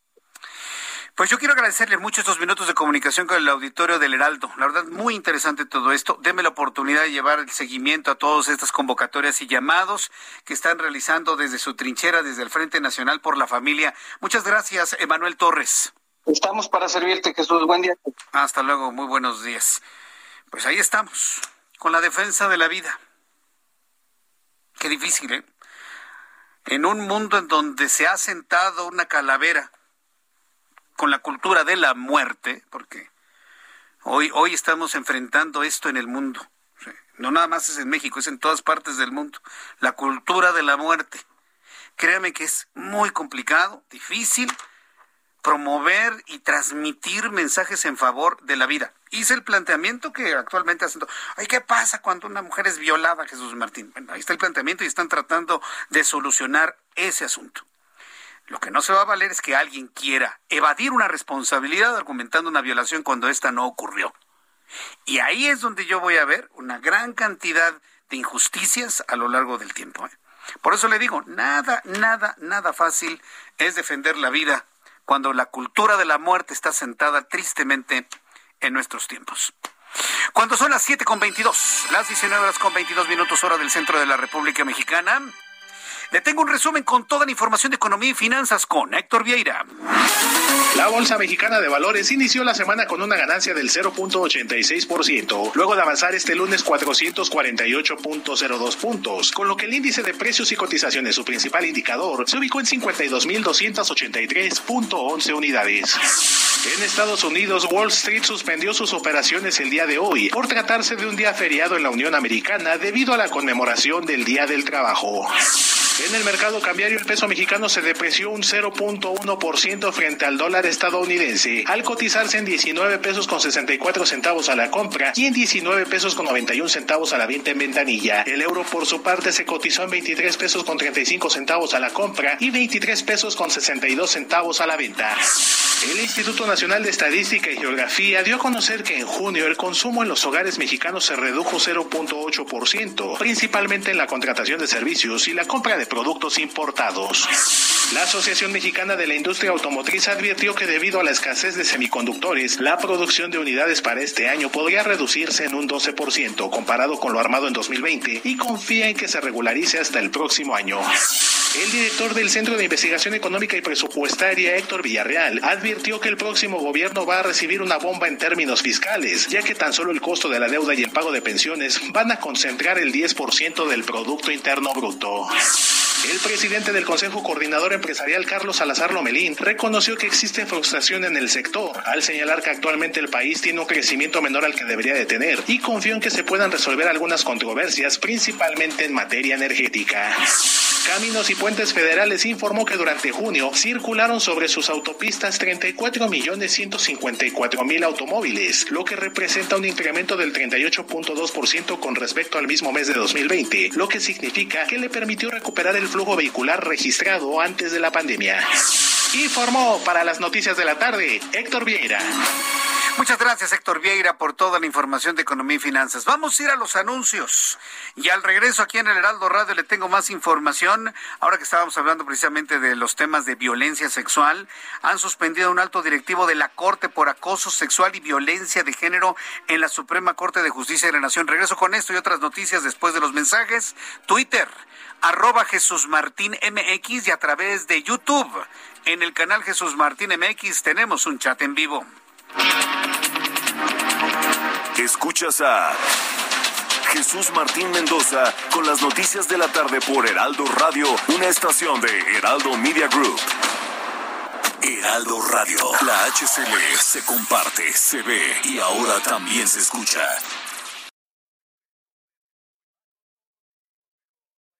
Heraldo Radio, la HCL se comparte, se ve y ahora también se escucha. Escucha las noticias de la tarde con Jesús Martín Mendoza. Regresamos. Son las 7.30, las 7.30 hora del centro de la República Mexicana. Para las personas que me están viendo a través de YouTube, les estoy presentando imágenes de las tremendas inundaciones de hace unos minutos en Ecatepec. El agua es tan fuerte que se está llevando los autos. Israel Lorenzana, solamente al verlo lo podemos creer, aunque bueno, ya sabemos que luego en Ecatepec suceden estas cosas. Adelante Israel. Jesús Martín, muchísimas gracias. Pues ya lo dábamos a conocer hace unos minutos y efectivamente se trata del municipio de Catepec, el cual de manera literal está bajo el agua. Avenidas como la Vía Morelos, la propia Avenida Morelos, la Avenida Insurgentes, por supuesto parte de la zona de la Avenida Central Carlos Can González, también parte de la Avenida Adolfo López Mateos en zonas como Jalostoc, Santa Clara, Tulpetlac y por supuesto una de las más afectadas, Jesús Martín, la zona centro de este municipio, me refiero a San Cristóbal Centro, donde el agua ha alcanzado el metro y medio de altura, Jesús Martín. Ya están trabajando los servicios de emergencia, la realidad es de que no se dan abasto, la zona alta de Tulpetlac, a un costado de Cerro Gordo, también ya se ve muy afectada. De hecho, bueno, pues el cauce del agua que baja de los cerros es lo que está afectando de pues de gran manera las realidades importantes de este municipio y hay muchos vehículos varados y bueno pues la única alternativa para poder ingresar a la zona de San Cristóbal Centro por supuesto con dirección hacia la vía José López Portillo es utilizar la autopista México Pachuca viene con mucha carga vehicular pero es la única opción. Por supuesto hay que evitar a toda costa también la avenida central a la altura del río de los Remedios. Tenemos muchos contratiempos esto con dirección hacia la zona de Ciudad Azteca Jardines de Morelos ya te decía, están trabajando los servicios de emergencia, pero por supuesto está severa la inundación que se presenta en estos momentos en prácticamente todo el municipio de Catepec, acá en la zona del Estado de México. Pues Jesús Martín, así las cosas, nosotros por supuesto vamos a seguir al pendiente. Tremendo, ¿eh? La verdad es que está impresionante la forma de las inundaciones. Muchas gracias por esta información, Israel Lorenzana. Seguimos al pendiente, Jesús Martín, buenas tardes. Seguimos al pendiente, muy, muy buenas tardes.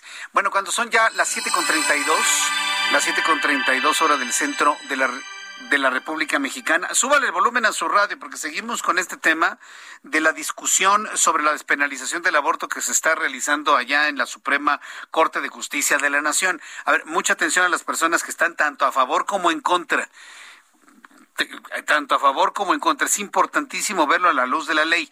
Tengo en la línea telefónica al abogado José Miguel Madero Estrada. Él es abogado, es ex magistrado del Tribunal Superior de Justicia de Nayarit. Estimado José Miguel Madero, le doy la más cordial bienvenido a nuestro programa de noticias en el Heraldo Radio. Bienvenido. Muchísimas gracias, eh, Jesús Martín. Un saludo a usted y a su auditorio. Me da mucho gusto saludarlo. A ver, coméntenos. Una, una primera lectura de la discusión que se ha dado el día de hoy, inclusive hasta la intervención del propio presidente ministro Arturo Saldívar, en el sentido de preservar el derecho de las mujeres a una vida libre de violencia. ¿Cómo lo están viendo ustedes, los que saben de la ley? Bueno, mire, es el comienzo apenas de un, de un procedimiento. El día de hoy se estudia un expediente en el caso de, del estado de Coahuila, pero la discusión va a continuar, eh, me parece que la próxima semana. Y hasta el momento parece ser que hay unanimidad en considerar eh, que eh, no puede prohibirse el aborto de manera absoluta y que debe despenalizarse a través de establecer plazos que, bueno, en, en, su momento se va a determinar de manera definitiva ya en el proyecto que se someta a votación. Pero si me permite, eh, Jesús Martín, yo quisiera abordar aquí el aspecto más inquietante que me que a mí como, como abogado me preocupa eh, a la luz de la Constitución, que es el hecho de que eh, los proyectos están tratando a las constituciones locales, en el caso de la de Sinaloa, como que si fuera una ley orgánica. la Constitución de Sinaloa establece el derecho a la vida, como otras más de 20 constituciones locales.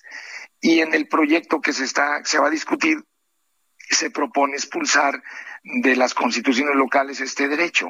Y eso es muy, muy delicado porque va a constituir desde mi perspectiva eh, un desarreglo en la distribución de competencias del sistema federal al negarle a los órganos constituyentes locales la capacidad de reformar sus propias constituciones. Es decir, sería entonces una, una, avalar esto estaría en este momento en un supuesto de inconstitucionalidad. En este caso, lo que pasaría es que la Corte arrollaría la capacidad reformadora de los, de los, de los estados. Los, los, eh, los estados legislan eh, sus constituciones a través de un órgano especial, Jesús Martín, que se compone por el Congreso y por los ayuntamientos. Eh, de esta manera eh, reforman sus constituciones, que no se trata de una ley común, normal, ordinaria, sino de su constitución.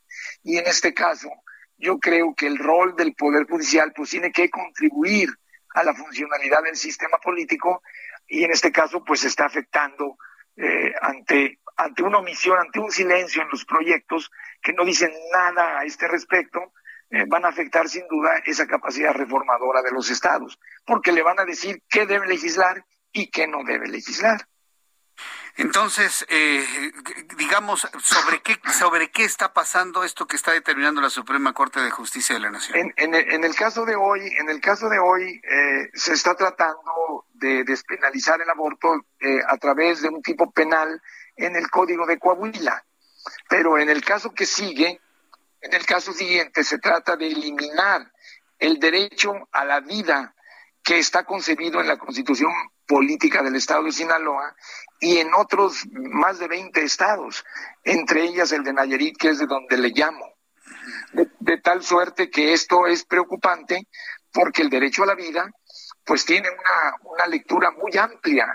Es un derecho a, la dignidad, es un derecho que comprende no solamente eh, la protección a la mujer, a las niñas, a los niños, no solamente busca asegurar un régimen que tutele a las mujeres en su embarazo, también tiene que ver con otros aspectos, como la salud, como la migración. Entonces, eh, suprimirlo de los textos constitucionales es negarle a los estados su derecho a legislar porque se está legislando un derecho que es universal.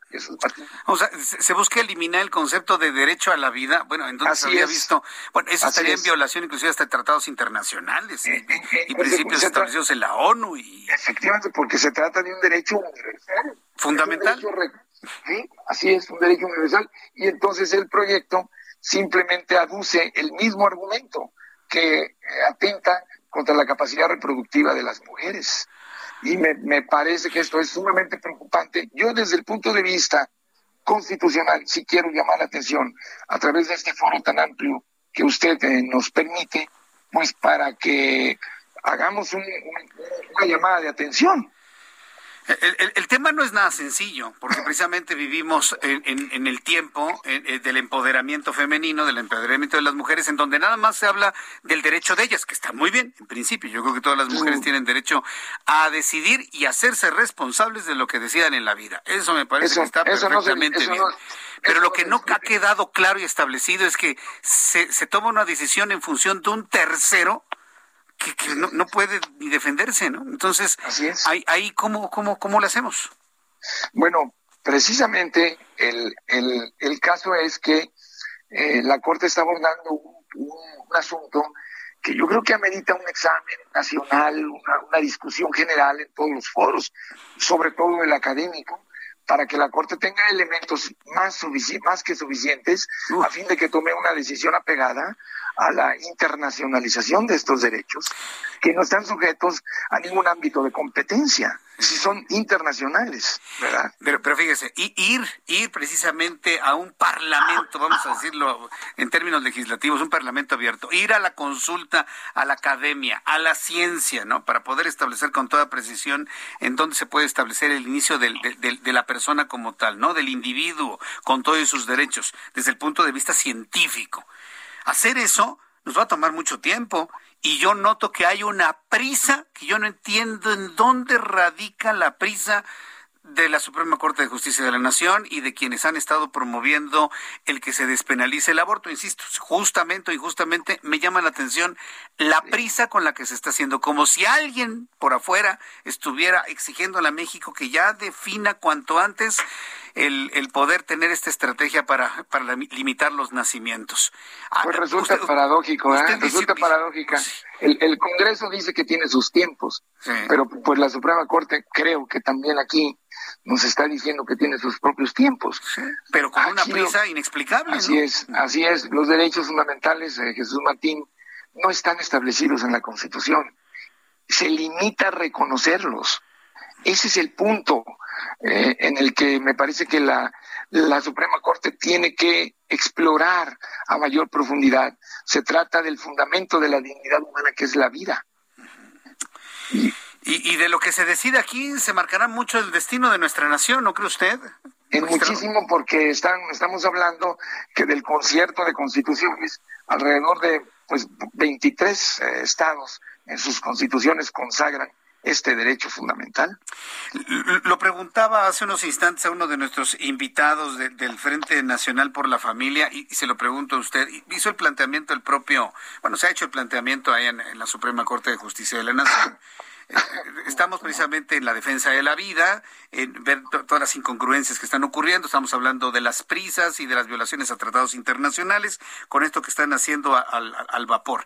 Pero a ver, en el caso específico, por ejemplo, decía el ministro Arturo Saldívar que ellos defienden la vida, pero que también deben defender una vida de las mujeres completamente libre de violencia, completamente sí, si el producto de una nueva vida, ¿sí? Si, si una nueva vida es el producto de un acto de violencia, si esa nueva vida es el producto de un acto de violación, de una relación sexual no consentida, inclusive hasta con golpes. Se genera una gestación, una nueva vida, y la mujer no quiere tener a ese hijo porque le recuerda el momento traumático de una violación. ¿Qué hacemos con ese ser humano? Sí, lo que pasa es que ya creo que la Corte con esto, Jesús Martín, está antagonizando derechos. El derecho a la vida no es antagónico a los derechos de las mujeres.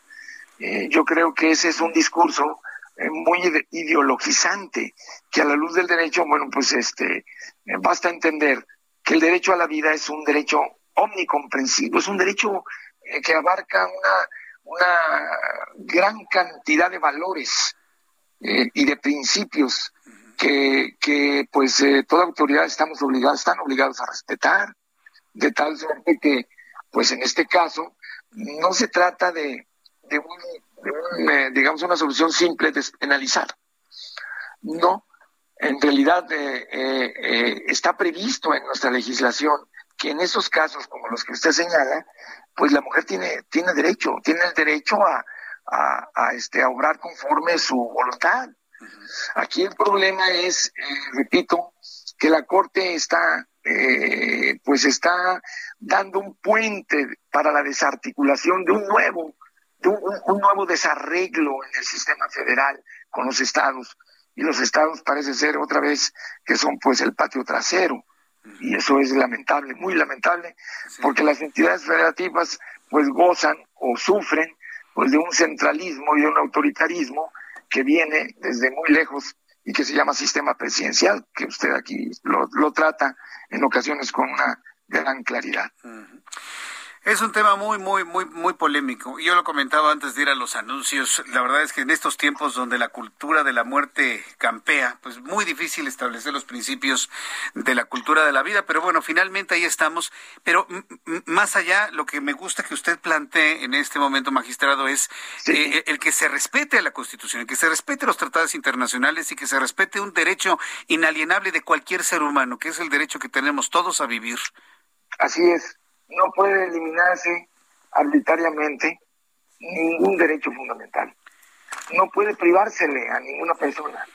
Y ese, y, el, imagínese usted, eh, sustraer el derecho a la vida porque eso se contrapone con los eh, derechos reproductivos de la mujer, pues es muy parcial y, muy insuficiente. el derecho a la vida es algo más tiene una significación mayor eh, eh, que empieza aún antes de que, de que nosotros vivimos, eh, es decir, andamos, estamos a la, hasta después de la muerte, incluso, ¿verdad? Como es, por ejemplo, el, hecho de la prohibición a la pena de muerte, en fin, ¿no? Es, pues vamos a estar muy atentos. No sé si todos los, los eh, abogados en el país o algún grupo de abogados se, han se hayan unido o estén uniéndose para hacer estos llamados a la Suprema Corte de Justicia de la Nación para que se tomen en cuenta otros criterios? Debe de ser, pero eh, evidentemente que, que las puertas cerradas en ocasiones se manifiestan con proyectos ya elaborados y con la prisa que usted señalaba, pues eh, yo creo que queda poco margen. Pero yo creo que este tipo de recursos al aire en tan, en tan extraordinario otro programa como el suyo, pues permiten cuando menos generar una conciencia del debate, ¿verdad? Una idea del debate. Pues, pues, mire, si, si, si florece y se impulsa debido a las grandes presiones políticas y sociales, y voy a decir que inclusive extranjeras, ya lo decía la Iglesia Católica, que por modas están este tipo de situaciones en el mundo, no nada más en México, pues entonces busquemos otra trinchera de lucha y yo creo que eh, defender la objeción de conciencia, también como un derecho fundamental de cualquier persona, sería muy útil y fundamental en estos casos. ¿Cómo la ve, abogado? O somos, o somos los precursores del porvenir, o como dice una persona que ya saben quién, o los conservadores de un pasado en disolución, ¿qué somos? Ay, no. lo, que pasa es que el, señor mencionado ni mete la mano en eso, porque si él verdaderamente tomara decisión en ello, no permitiría que esto avanzara en la Suprema Corte. Pero bueno, deja ser, porque son los grupos que lo apoyaron finalmente. Bueno, este abogado José Miguel Madero Estrada, yo le agradezco mucho y bueno, pues empecemos a mover también el tema de la objeción de conciencia, que también está en la Suprema Corte de Justicia de la Nación que bueno, que yo creo que podría ser una de las únicas salvaciones que podrían darle a alguna persona que no puede defenderse. La objeción de conciencia de algún médico, por supuesto. Sí, así es. Bueno, le, agradezco mucho, magistrado. Gracias. El, agradecido soy yo. Muchas gracias. Qué gusto saludarlo. Gracias que le vaya muy bien. Es el abogado José Miguel Madero Estrada. Es abogado, es magistrado del Tribunal Superior de Justicia de Nayarit, preocupado por lo que está ocurriendo, pero, pero sí, evidentemente por la vida, claro, sí, porque somos personas que los que está usted escuchando aquí en estas frecuencias del Heraldo, pues luchamos por la vida, sí. Porque la vida que se busca interrumpir en las próximas horas puede ser la, de usted o la mía o de cualquiera, ¿sí? O la de sus hijos, o la de sus sobrinos. Luego, este, me, dicen cosas, y no tanto, ¿eh? Fíjese, no tanto a través de Twitter. Hay una persona que me dice, cállese, provida, como si ser provida fuera algo malo para, que vea cómo todos los, los valores se han ido cambiando, ¿no? Están mal los que defienden la vida, aunque los que digan que está mal la vida están vivos. Pues zombies no son, ¿eh? Zombies no son. Y aquí se está hablando no nada más de la vida del nacimiento, sino la vida a lo largo de todo el tiempo que le queda a usted de vida, hasta la muerte, inclusive de la muerte digna. Qué tema tan complejo, que hoy es transversal a todo la política, la economía, la sociedad, los medios de comunicación. Yo le invito a que con su familia y sus amigos lo, comenten, lo discutan, lo platiquen. No se enfrenten ni se peleen. Estamos en tiempos en donde ha llegado alguien a dividir nuestro país y hasta en lo que no le compete divide.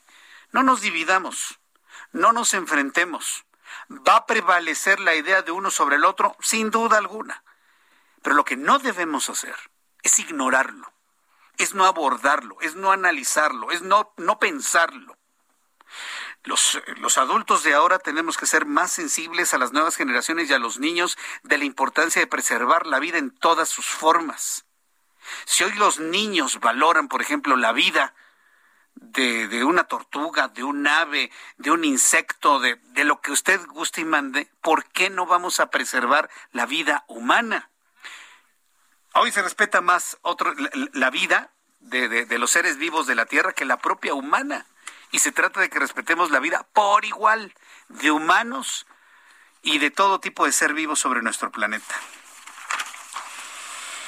En la línea telefónica, Blanca Juana Gómez Morera, comunicóloga, periodista con más de 25 años de experiencia en medios, directora general de Expansión. Me da mucho gusto saludarla, Blanca Juana Gómez. Gusto en saludarla. Muy buenas tardes.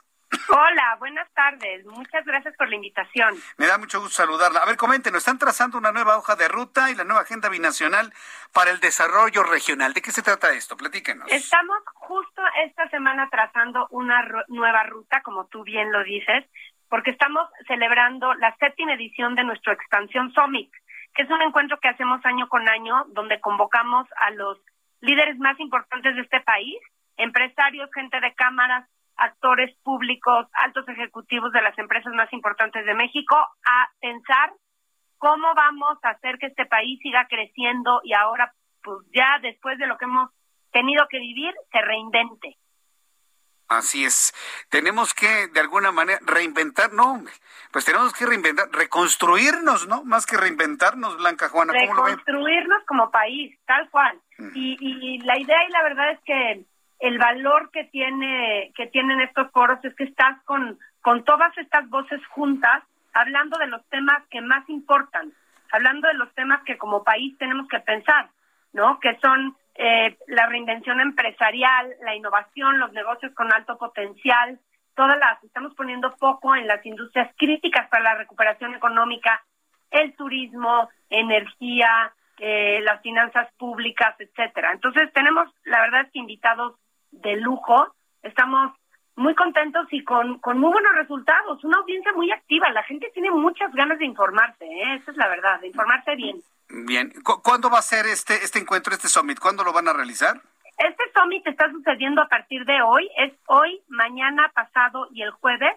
El jueves es un día clavado en democracia y Estado de Derecho, es donde van a estar muchos de los políticos más importantes, varios presidenciables en México. Hoy, por ejemplo, ya estamos, hoy hemos tenido todo el día de paneles y conferencias. Abrimos con Esteban Moctezuma, el embajador de México. Al rato, en unos minutos más, empieza Marcelo Ebrard, que es el que cierra. Ahora mismo hay un foro de periodistas genial y tenemos dos invitados increíbles internacionales, cosas que nos permiten el formato virtual. Uno es Amin Tufani, que es el CEO de T-Lab, que es esta fábrica de empresas startuperas exponenciales en Silicon Valley. Y Randy Zuckerberg, la CEO de Zuckerberg Media, que antes era la CMO de Facebook, que es la hermana de Mark. Los vamos a tener, estos son de cupo limitado, estos dos internacionales, en medio de un cartel de lujazo de mexicanos, pero estos son nuestros dos internacionales. Y la buena noticia es que es, que es totalmente gratis. Cualquiera puede entrar a Expansión MX, registrarse y consultar ahí la agenda. Es una agenda de más de 80 panelistas toda la semana te lleva súper fácil a tu calendario y te reserva el espacio que quieres atender y pues te llenas de buen contenido. Muy bien, bueno, pues eso me parece muy bien. Entonces, en expansión.mx en expansión.mx está ahí toda la información. Correcto, muy bien. Bueno, pues vamos a estar muy atentos de este summit. Entonces empieza hoy hasta el próximo jueves, ¿verdad? Empezó hoy y termina el próximo jueves. Cerramos con Claudia Sheinbaum. Correcto, muy bien. Pues eh, Blanca Juana Gómez Morera, muchísimas gracias por este tiempo para el auditorio del Heraldo Radio. Gracias por esta invitación y nos mantenemos en comunicación. Gracias. Gracias a ti. Muchísimo éxito, ¿eh? Gracias. Hasta luego, que le vaya muy bien. Es eh, Blanca Gómez Morera, comunicóloga periodista, invitándonos a la expansión publishing del Summit que van a tener desde hoy hasta el próximo jueves. E inscríbase completamente gratis para disfrutar de 80 paneles. Bueno, los va a ver a todos, a los 80, ¿verdad? Pero sí a los que más le interesen, a los más interesantes, por supuesto, a través de expansión.mx, ahí se puede inscribir completamente gratis. Antes de despedirnos, dos noticias que quiero darle a conocer. Uno, cayó un diluvio en Ecatepec. Un diluvio. Está inundado Ecatepec como no sucedía hace mucho tiempo. Bueno, con las lluvias siempre se inunda Ecatepec. Yo recuerdo que cuando acompañaba a mi papá a trabajar, este, a don Martín Mendoza Guzmán, a quien le mando un gran saludo, un gran abrazo, papá. Gracias por escucharme. ¿Te acuerdas cuando nos íbamos a ver estas empresas allá por Ecatepec, allá por Santa Clara, por Jalustoc, allá cuando íbamos a visitar a Lynn y a todas estas camas y tubos y demás? ¿Te acuerdas, papá? Ah, bueno. Nos llegó a tocar unos aguaceros y unas inundaciones, pero le estoy hablando de 1984. o sea, no ha nacido el edil que puede evitar las inundaciones en Ecatepec. El agua se lleva a los coches en Ecatepec. Eso por un lado. Por otro lado, le informo, la Secretaría de Gestión Integral de Riesgo de Protección Civil de la Ciudad de México reveló que este lunes la empresa noruega EDNV entregará el dictamen final sobre la línea 12 y será presentado mañana, 7 de septiembre a las 11 de la mañana. Esté usted muy pendiente de las transmisiones del Heraldo de México, donde le vamos a dar a conocer el resultado final del peritaje a la tragedia de la línea 12 que le cobró la vida a 26 mexicanos. Me despido, muchísimas gracias. Lo espero mañana en televisión a las 2 por el 10. A las 2 por el 10. Heraldo Radio, 6 de la tarde, 98.5 de FM en el Valle de México y en diversas frecuencias en toda la República Mexicana. A nombre de este gran equipo de profesionales de la información, yo soy Jesús Martín Mendoza por su atención. Gracias y que tenga usted muy buenas noches. Esto fue Las Noticias de la Tarde con Jesús Martín Mendoza. Heraldo Radio. A lot can happen in the next three years. Like a chatbot may be your new best friend. But what won't change? Needing health insurance. United Healthcare Tri Term Medical Plans are available for these changing times. Underwritten by Golden Rule Insurance Company, they offer budget friendly, flexible coverage for people who are in between jobs or missed open enrollment. The plans last nearly three years in some states, with access to a nationwide network of doctors and hospitals. So, for whatever tomorrow brings, United Healthcare Tri Term Medical Plans may be for you. Learn more at uh1.com.